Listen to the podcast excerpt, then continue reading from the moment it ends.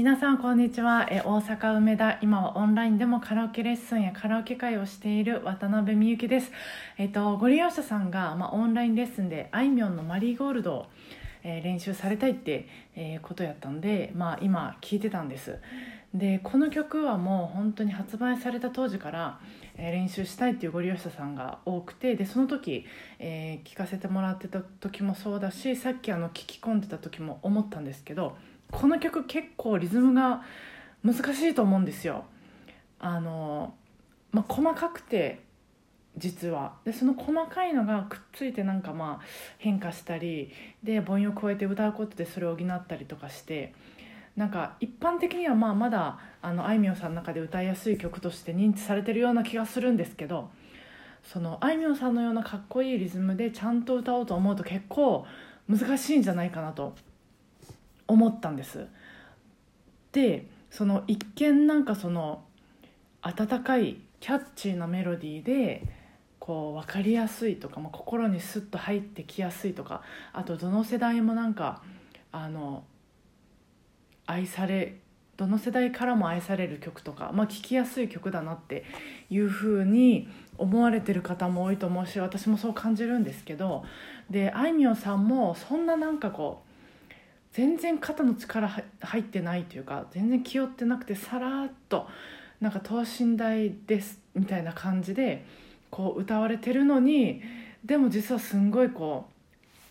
水面下ではものすごいノリを出して歌われてるっていうそこがすごいっていうかなんか大人やんって思いました感じました。であのこの曲のそうあの歌ってみた動画っていうんですかカバーされてる方の、えー YouTube を結構もう10本以上ぐらいわーっとこう見てたんです。でこの曲出だしから「風の強さがちょっと」なんかこう難しいんですけどリズムが。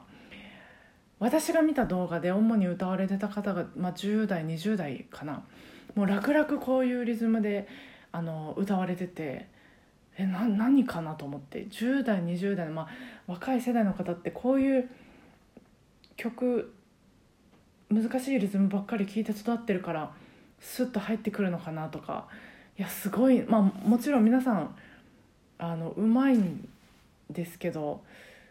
この人た私が聞いた人が特別うまいのか10代20代の方はこういう難しいリズムをパッと歌いやすくなってるのかどうかかどっちかわかんないんですけどいやすごいなと思思ってました。でちょっと話は、えー変わるんですけど、えー最近まあ家の中の掃除をまああの普通に自粛前よりはよく掃除するんです掃除する回数が増えたんです。まあ、といっても私すごい雑なのであの、まあ、目に見えるところだけこう掃除機かけたりとか、えーまあ、使わないものは片付けたりって程度なんですけどやっぱりその長時間過ごす場所が居心地がいいっていうのは大きいじゃないですか。でそれで思うのがそのゴミ収集をしてくれるありがたさですね本当にあのこ今今こそ感じたことはないかもしれないです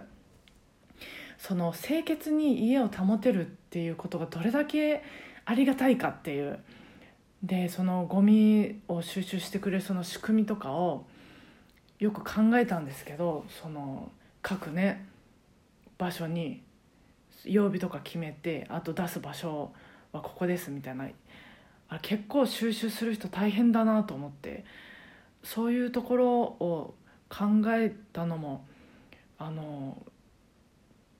この自粛生活で初めてなので本当にこう全然周りの人のこと考えられてなかったなって反省もしつつ本当にありがたいなって思ってます。ちょっとここでお礼を 言わせていただきます。ありがとうございます。本当におかげで家が清潔に保ててこの自粛生活でも心地よく過ごさせてもらってます。っていうことで、えー今日は以上になります、えー教室の、えー LINE でにお友達になってくださった方に毎週、えーおたりお便りを、えーさせてもらっています、えー渡辺のツイッターも今あの多くそこにツイッターにいますのでよかったらチェックしてみてください、えそれでは今週もお互いなるべくご機嫌に過ごせますように、え皆さん今日も聞いてくださってありがとうございました。お疲れ様でした。どうぞご無事で。